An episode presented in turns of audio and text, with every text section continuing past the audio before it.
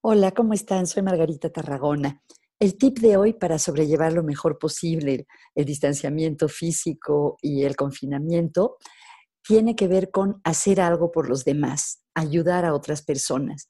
Hay muchísima investigación que demuestra que las personas que hacen trabajo voluntario, por ejemplo, tienen mayores niveles de bienestar e incluso de salud que las que no lo hacen. Y que las personas que sienten que contribuyen, que su vida tiene sentido a través de la trascendencia, de ir más allá de ellos mismos, también tienen mayores niveles de bienestar.